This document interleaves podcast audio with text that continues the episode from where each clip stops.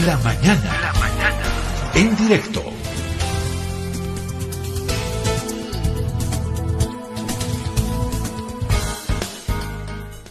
En las últimas horas se conoció los resultados de un estudio que fue realizado por la Universidad Mayor de San Andrés y varios de sus institutos.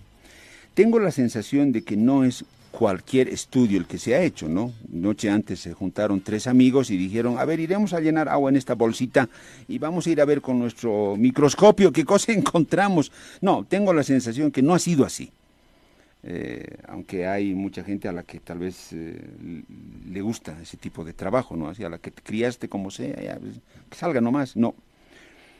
Y el resultado de este trabajo que han hecho estos institutos de la Universidad Mayor de San Andrés, eh, por lo visto arroja un resultado preocupante sobre la calidad del agua potable en La Paz. No sabemos si en toda La Paz o en algunos barrios, eso ya en los detalles seguramente técnicamente se pueden ver, eh, bacterias, eh, en fin, eh, que, sean, que podría tener el agua, parásitos que podría tener el agua. No, es muy preocupante. Es el agua que muchas veces usted probablemente tiene la costumbre, no sé si buena o mala, de recibir de la pila en un vasito y directamente, tengo sed, voy a tomar. En otros lugares, en otros continentes, la gente puede darse ese lujo de recibir el agua de la pila al vaso y tomar, y con la certeza de que no le va a ocurrir nada. Pero bueno, esa agua la utilizamos para muchas cosas, ¿no? Ingerir, eh, cocinar, y es una preocupación de, primera, de primer eh, orden. El ingeniero José Augusto Díaz Benavente es eh, especialista en ingeniería sanitaria y es el director del Instituto de Ingeniería Sanitaria Ambiental de la Universidad Mayor de San Andrés. Está acá con nosotros, lo hemos invitado y valoramos el tiempo que nos está dando. Ingeniero, qué gusto recibirlo. Eh, no es la primera vez, aunque de tiempito lo estamos eh, viendo acá al ingeniero. Valoramos siempre su, su trabajo profesional, la, la, trayectoria también que tiene el ingeniero. Ingeniero Díaz, claro, es inevitable. Muchos dirán, ay, no, no hay que alarmar a la población. Bueno, ¿cómo que no vamos a hablar? No quiere que informemos, no quiere que seamos preventivos también los medios de comunicación. Ingeniero, eh, es un aspecto muy sensible, el agua potable y la calidad que tiene que tener. Ingeniero, ¿cómo han trabajado ustedes? No solo su instituto, sino otros más eh, hicieron un estudio sobre la calidad del agua. Sí, sí, buen día a, Herbol y a todos los, los, que siguen la emisora, ¿no? Bueno, agradecer la, la invitación y quizá aclarar algunos puntos sobre este informe que ha emitido la vicerrectora y que se ha formado en realidad a través de una preocupación que había en la población, ¿no? Si usted recuerda, había un problema en algunas viviendas, en Sopocache, Miraflores, es más, nosotros hemos ido a, a, varias de estas viviendas a verificar qué es lo que estaba pasando, ¿no? Porque parece que al bañarse en la ducha había problemas, les ardía los ojos, la garganta, bueno, en fin, algunos problemas de que solo se producía en la ducha. ¿no?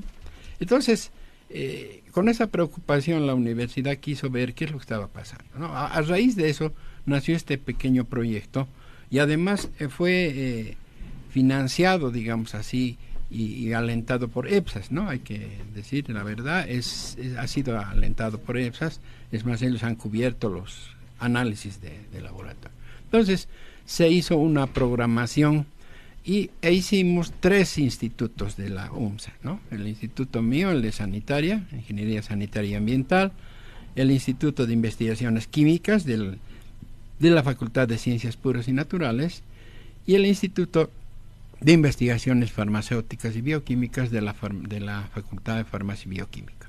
Estos tres institutos comenzamos a tomar muestras junto con EPSAS y tomamos de los 90 puntos que hace normalmente diariamente EPSAS un control de calidad, tomamos los más accesibles, digamos, y los que podían alcanzar con el financiamiento que había dejado EPSAS, ¿no?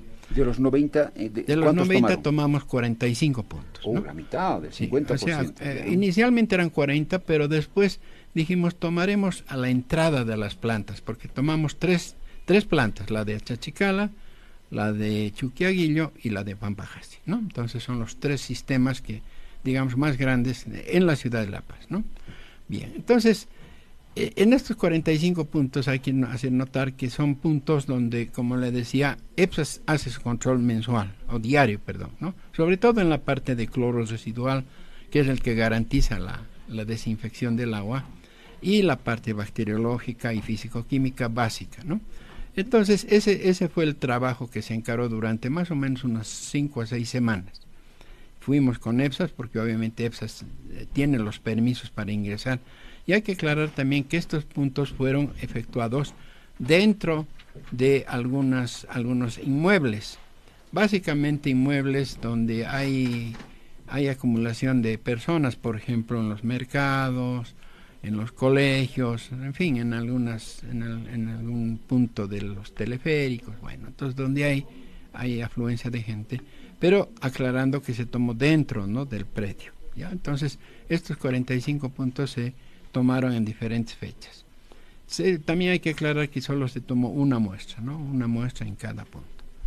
Bien, entonces, en los análisis que se hicieron, el Instituto de Ingeniería Sanitaria efectuó los análisis que se llaman físico-químicos, es decir, uno, la parte física, los sólidos suspendidos, color, turbiedad, y la otra parte más química que son calcio, magnesio, cloruros, etcétera, etcétera. Índice de Langelier que tiene que ver con la calidad de la agua dentro de las tuberías.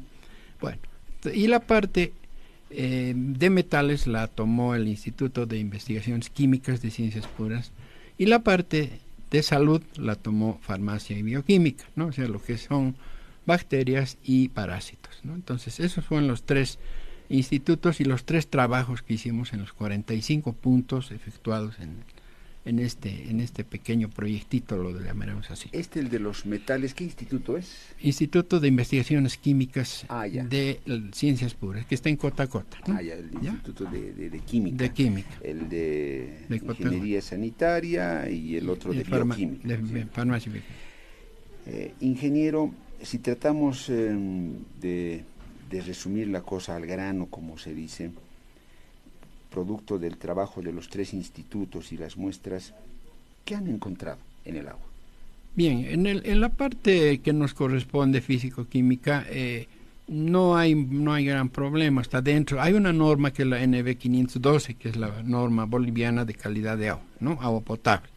Entonces hemos comparado todos los elementos con esa norma. Hay un límite máximo tolerable o permisible que lo establece la norma Obviamente esta norma, casi en un 90% está basada en la norma de la Organización Mundial de la Salud, ¿verdad? O sea, porque la Organización Mundial de la Salud lo que hace es, hace investigación y hace el, cada un elemento que hay en, que puede haber en el agua, determina cuál es el daño o no que le pueda hacer al humano. Entonces ellos más o menos tienen unas guías que se llaman las guías de la OMS, que son los parámetros máximos a los que debe estar el agua potable en ciertos parámetros. No hay un hay una clasificación, hay unos eh, parámetros básicos, otros complementarios, otros eh, incluso hay bacteriológicos y, para, y parasitológicos, ¿no? En fin, todo toda la gama, digamos. ¿Ya? Entonces, pero, ustedes en ese análisis, ingeniero, sobre todo estamos hablando de lo que ha hecho su instituto, la parte de sanitaria y ambiental ¿Qué tipo de elementos, la presencia de qué elementos concretos analizan ustedes u observan en el agua? Ya, básicamente nosotros hicimos eh, turbidad, color, pH, conductividad, que son los básicos, y además la parte de la parte química, ¿no? O sea, digamos cloruros, sulfatos, sodio, potasio, eh, hierro, manganeso, etcétera, ¿no? A que hierro y manganeso eh, pasamos a química porque ellos tenían, digamos, todos los metales, ¿no? Entonces, en, ese, en esos parámetros no hemos encontrado ningún problema, o sea, están dentro la norma, no hay ningún problema. En el índice de Langelier, que en realidad es un índice que expresa si el agua es corrosiva o es incrustante, ¿sí? Entonces, como tenemos tubería metálica en, las redes y también en algunos domicilios antiguos, porque antes se utilizaba fierro galvanizado en las instalaciones interiores, entonces este índice nos indica si el agua va a incrustarse, es decir, va a producir incrustaciones que pueden empezar a tapar el, caño, la tubería, o van a producir corrosión, ¿no? Entonces, esto tiene, tiene cuatro o cinco parámetros que se analizan y se hace un cálculo, ¿no? Hay una fórmula para eso. Entonces, en ese aspecto habíamos visto que era ligeramente, ligeramente corrosiva, ligeramente. Pero como normalmente ya estamos usando plástico, o sea, no tenía mucha relevancia, pero sí había que ver, eh, aumentar un poquito, digamos, porque hay recomendaciones, ¿no? En este caso, por ejemplo, nosotros habíamos visto que sería importante aumentar un poco el pH o aumentar la alcalinidad que da el carbonato de calcio. Entonces, eso ya es, digamos, un tema más técnico que lo podemos eh, sugerir o ver con EPSAS, ¿no? Pero que haya o no haya eso afecta a la salud. No, es ah, más, más problema, digamos, de la tubería. Porque el problema es también, a veces en el interior usted tiene un diámetro de media pulgada y si se le reduce ya, ya el agua no llega a la ducha, por ejemplo, con suficiente presión. Entonces, esos son, digamos, pero son problemas de otro tipo, no de salud o de que haya un peligro de salud. Hasta ahí nada que pueda ser muy preocupante. Exactamente. Luego, eh, bueno, los compañeros de química hicieron también la parte metales, ¿no? Pero ahí tampoco han encontrado grandes eh, valores, digamos, que sean preocupantes, ¿no?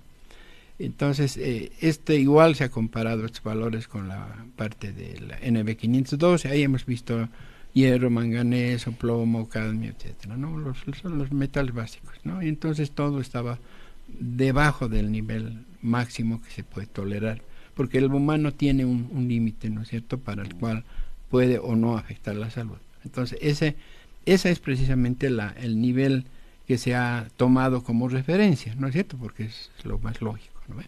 ¿Sí? Entonces, ese es lo que se hizo ahí.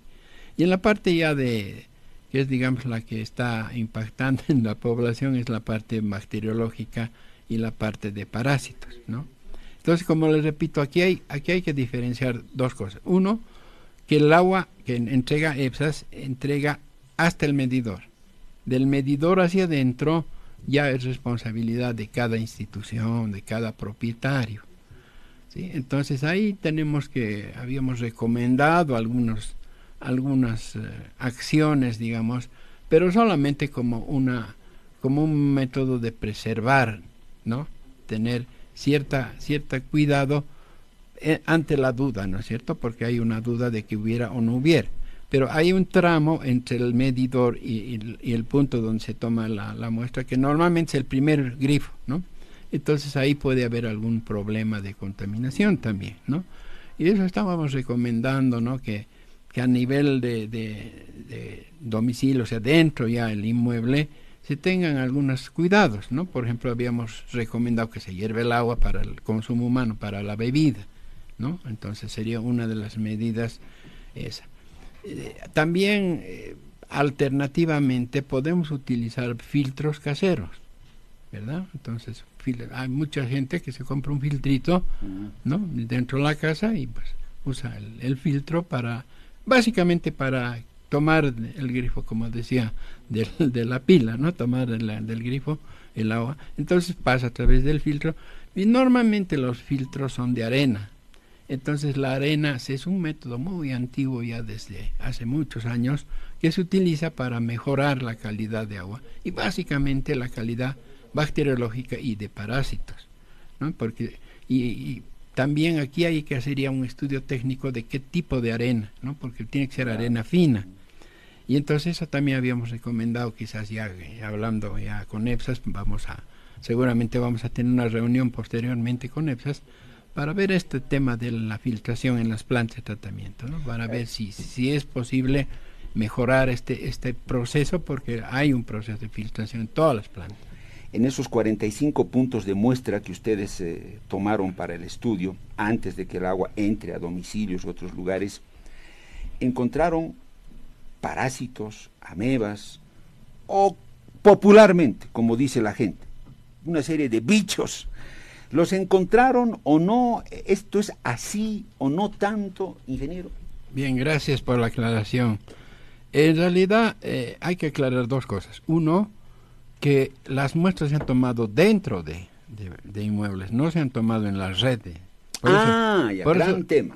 por eso yo decía, EPSAS nos entrega un agua de una calidad antes del medidor. Después del medidor entrando a entonces, claro, imagínense 45 puntos, abrir las tuberías enteras muy complicado.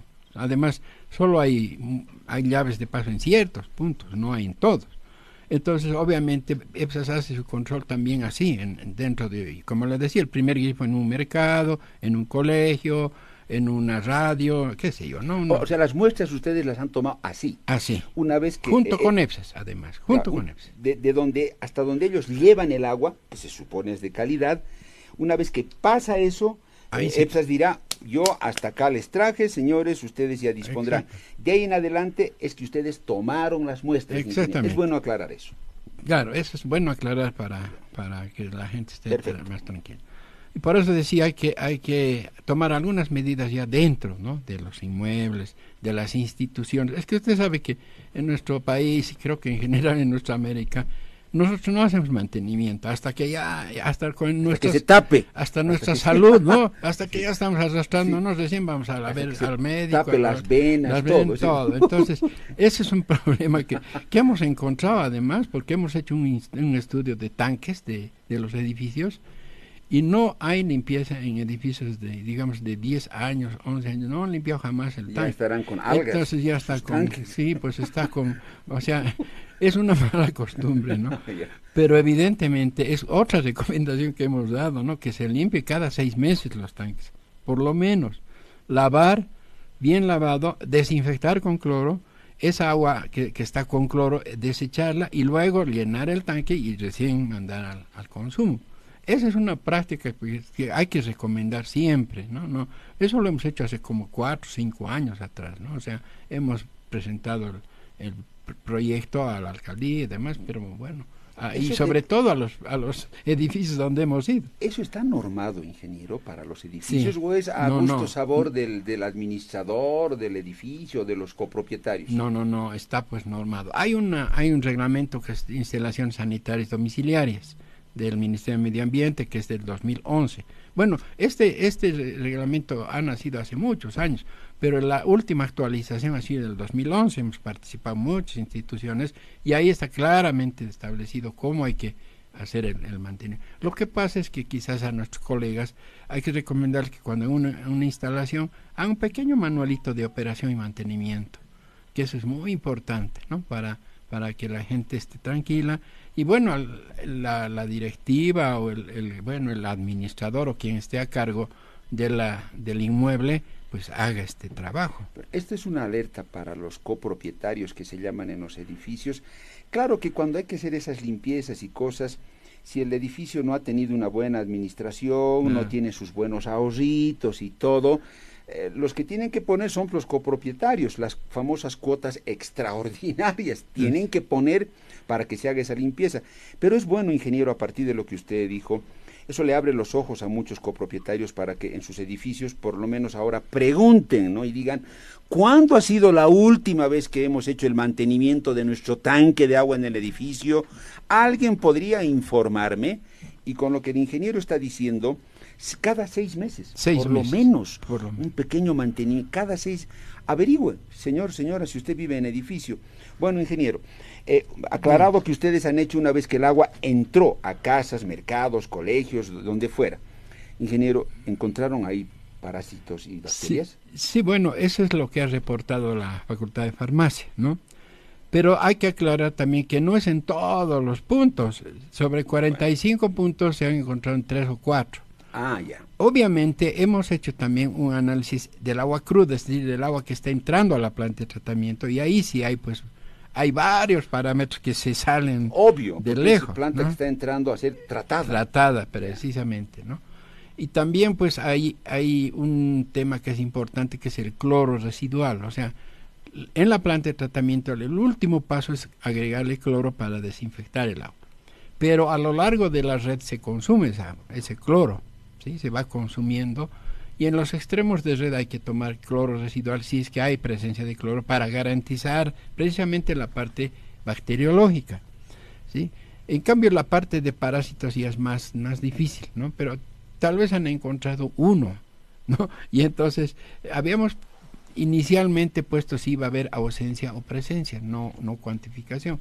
Pero después ya en los resultados aparentemente han hecho. Pero de todas maneras yo quería aclarar también que este es un tema que hay que hacerlo de forma constante, de hay que hacer un monitoreo. Con una muestra no se puede determinar categóricamente que sí o que no. Hay que hacer un permanente monitoreo. Es más, la universidad va a continuar haciendo este monitoreo en estos cuatro o cinco meses siguientes, porque tenemos un fondo ya que no es el de sino es de, otro fondo, que es del IDH, un fondo de, IDH que vamos a utilizar para continuar el estudio y ahí vamos a volver a verificar si esto realmente es o eh, ahí también vamos a ampliar un poquito el, el, número de muestras y la ubicación vamos a hacer los colegas de química por ejemplo van a ir a, tomar muestras ya a las fuentes de agua ¿no? Eh, es importante también. esta es la siguiente pregunta el ingeniero para comenzar ya aclaró y dijo nosotros no hemos analizado eh, tanto así el agua que entrega EPSAS, porque hay una diferencia. EPSAS le lleva un agua a usted, a su barrio, hasta la puerta de los domicilios donde están sus eh, tuberías. Una vez que esa agua entra a edificios y lugares, probablemente puede sufrir algún tipo de contaminación, tuberías muy ensarradas, corroídas, eh, tanques de edificios eh, sin mantenimiento, sucios. Bueno, ahí ya, es cierto, no, ahí no va a entrar EPSAS. Pero ingeniero, hasta acá, ¿se podría decir que el agua que entrega EPSAS es confiable? ¿O quién tendría que decirnos eso? Porque yo entiendo que ese es otro estudio que hay que hacer. Bueno, señores de EPSAS, está bien, ustedes hasta la puerta han llevado el agua, pero ahora yo quiero ver la calidad de esa agua que han traído hasta acá, que se supone es bien purita y está bien linda el agua. Yo quiero analizar eso. ¿Quién hace eso? Bien, Sí, eso quería aclarar justamente que las, las muestras que hemos tomado, los 45 puntos, son dentro de, el primer grifo que está después del medidor, ¿no? Bien, en, en, el caso del control de que tendría que tener EPSAS, tendría que ser la Autoridad de Agua Potable y Saneamiento, ¿no? La APS, que depende del Ministerio de Medio Ambiente y Agua. Ellos tendrían que tener la tuición y también antes, no sé si ahora ya en la nueva política, el Ministerio de Salud también tenía su, un momento de control, porque como es un tema de salud, entonces es importante que también participes más en, esta cumbre del agua en La Paz del, del, gobierno municipal, ha estado presente el Ministerio de Salud también. ¿No? Entonces ellos han dicho nosotros también tenemos que ver con eso, ¿no? Porque además en el en la cumbre del agua era la preocupación más por la cantidad que por la calidad, ¿no? O sea, en sanitaria tenemos esa esa esa esa premisa, digamos, ¿no? Tanto cantidad como calidad son importantes, ¿no? Entonces ahí en ese momento estábamos discutiendo más bien la cantidad, ¿no? Por estos problemas del cambio climático, de los fenómenos naturales del niño, la niña, etcétera. Y entonces en ese momento ellos también dijeron hay que hay que ver también la calidad. Pero claro, cuando llega un momento que no hay ni disponibilidad de, de, cantidad, entonces la gente un poco se olvida la calidad. Ya nos ha pasado en algunas poblaciones del, del interior del país, ¿no? Que, no, no importa, pero ahí tienen agua, dicen, ¿no? Que sea agua, ya que, no importa agua, no importa, la voy a hervir, ¿no? La voy a hervir ya. Entonces, bueno, eh, también es cierto, ¿no? Porque cargar agua distancias es, es pesado, ¿no? Cada litro de agua pesa un kilo. Pero a EPSAS entonces el control tiene que hacerle la autoridad. La autoridad, sí. Así es, así tendría que ser. Entonces, alguna vez nos ha contratado la autoridad, incluso el mismo ministerio, para poder, eh, digamos, acompañar ¿no? este, este, este, estudio, porque la universidad sería, digamos, un, ente ajeno, ¿no? no es una tercera opinión que tiene que ver. Entonces, eh, incluso ah, tomábamos las muestras, tanto EPSAS como nosotros, incluso después comparábamos los resultados, hacíamos todo un, una interpretación, ¿no? Para, para tomar medidas técnicas. ¿Cuándo fue esa última vez que los contrataron? Uy, no hace muchos años, varios ¿Muchos años, Varios años. Ah, bueno, ¿quién estará haciendo eso ahora? Tendríamos que, averiguar o retomar, ¿no? Este tema porque es muy importante para, para la salud de la gente. Ingeniero, entonces, usted diría, en términos generales, por lo que sean, usted me dice, son solamente en dos o tres puntos de muestra que evidentemente se han encontrado esas bacterias y parásitos de los 45 puntos que se han tomado. En términos generales, ¿cómo resumiría usted, ingeniero, eh, este estudio? Eh, ¿Es aceptable la calidad del agua en términos generales por esas 45 muestras? ¿Cómo resume? Sí, yo creo que en general sí es buena, buena calidad. Solo que hay una premisa también que es importante. No nos debemos preocupar, pero nos debemos ocupar. ¿no? Esa es una premisa que me ha parecido muy interesante en la cumbre del agua, que eso decíamos, ¿no? Ahorita hay, hay cierta, digamos, cierta duda, hay, hay, un, hay un estudio que está determinando en ciertos puntos, no en todos, eso hay que aclarar también. Pero hay que ver, ¿no? Quizás hay que volver a tomar muestras en esos puntos, ver cómo está la, la instalación también más o menos de, de, de donde se ha tomado, en fin, dar alguna recomendación para esos puntos, porque tampoco usted sabe que es peligroso generalizar, ¿no? Si todos están, sí. ¿no? Pero hablando, todos no están. Como... Hablando de eso, ingeniero, ¿usted cree conveniente, no sé, yo apelo también a su criterio, porque ustedes deben saber cuáles son esos tres puntos. Claro. ¿Usted cree que es bueno decir dónde están esos tres puntos o mejor no y directamente trabajar con los res directos responsables? ¿Qué, qué, qué, qué yo creo que es mejor trabajar. Es como cuando hay el COVID, ¿no? Todos, no decir que todos tienen COVID sospechoso, pero hay que trabajar con la con los puntos, ¿no? Mejor pero yo preferiría y lo hemos hablado en el instituto volver a tomar la muestra en esos puntos. En esos tres lugares. En esos tres, cuatro, lo que No es bueno decir dónde están. No es bueno no generar... porque vamos a cundir pánico, vamos sí, a, a, a, arriesgarnos a una demanda penal o una de ese tipo, ¿no? Yeah, porque bueno. usted sabe, ¿no? ha dicho que sí, pero el otro dice que no, entonces otro un perito, en fin, o sea, ya no queremos complicar la cuestión. Perfecto. Me parece que es un tema absolutamente técnico. Como le digo, hemos hablado en el instituto y incluso con EPSAS mismo podemos hacer y hacer retomar lo que teníamos antes, ¿no? Es decir, que ellos tomen la muestra y nosotros también. Y entonces cruzamos la información y ahí le, le decimos, mira, ha, ha salido o no ha salido entonces ya tenemos una segunda opinión. Porque como le digo, es un monitoreo permanente. ¿no? Con una muestra no se puede decir, ah, está todo mal.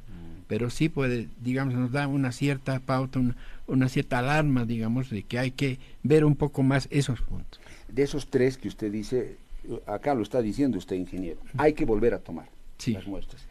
E inmediatamente, si se repite el resultado, ah. bacterias, parásitos, pero ya les guste o no, a los responsables señores, acá hay que hacer cambios. Claro. O cambian la tubería, o cambian esto, o cambian lo otro, pero definitivamente acá tienen que hacer algo. Tiene que haber, claro, claro, obviamente, no, no podemos jugar con la salud, pues. Eso es básico. ¿no? Ustedes van a recomendar eso. Así es. De ahí a que lo haga EPSAS o quién será el encargado.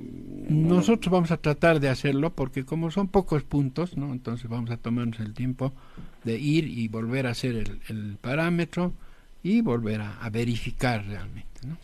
Ingeniero, entonces, ya para cerrar, usted diría que la cosa no era para tanta alarma, que no era como para que la gente se desespere, porque yo ya escuché reportes de que han aumentado las infecciones mm. estomacales, gastrointestinales en niños, no sé hasta qué punto eso es real, eh, ingeniero, no, no, no me, no voy a jugar con que algunos niños hayan tenido el problema, pero de ahí a que esto sea ya producto del agua, no lo sé. Sí, no, claro, ese es el riesgo, ¿no?, de, de este tema.